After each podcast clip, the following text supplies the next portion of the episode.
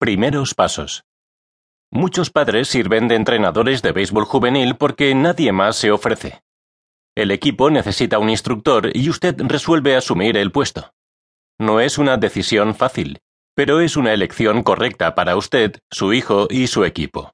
Usted puede no saber todas las reglas, quizás no fue un jugador estrella en la secundaria, pero usted posee el ingrediente más importante, Usted tiene el deseo de aprender y brindarle una gran experiencia a los niños. Como la mayoría de los padres entrenadores allá afuera, practiqué béisbol de niño y amaba el juego.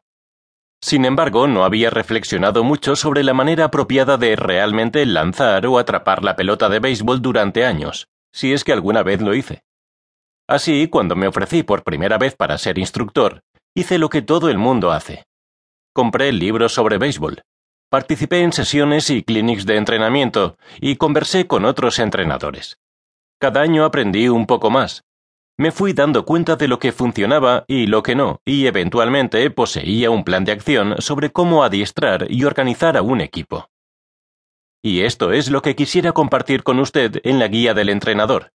Un enfoque sencillo y claro sobre cómo organizar y entrenar su equipo de béisbol juvenil. No se complique. En cualquier libro de béisbol o búsqueda de Internet encontrará cientos de rutinas o ejercicios de béisbol fácilmente disponibles. El reto no es conseguir los ejercicios, sino determinar cuáles se adecúan para sus prácticas. Muchas rutinas son complicadas, repetitivas y redundantes o requieren equipos costosos. También resulta difícil determinar cuáles ejercicios son apropiados en vista de la edad de los miembros de su equipo. La clave es mantener una estructura sencilla y enfocarse más bien en un número limitado de ejercicios bien escogidos.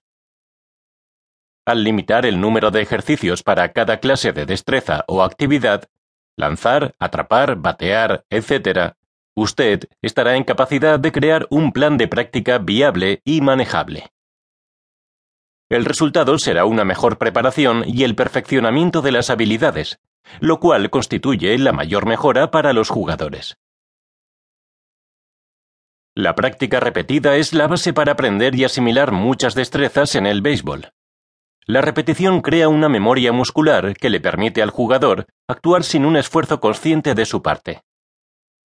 Esa reacción es muy importante en el béisbol juvenil, por cuanto los niños y jóvenes de todas las edades prestan atención por un periodo corto y solo entregan su mayor esfuerzo de forma intermitente practicando unos pocos ejercicios clave, hasta hacerlo de forma competente, en lugar de ser expuesto superficialmente a docenas de rutinas variadas, desarrollará la memoria muscular que conduce a la mejoría y perfeccionamiento en el desempeño.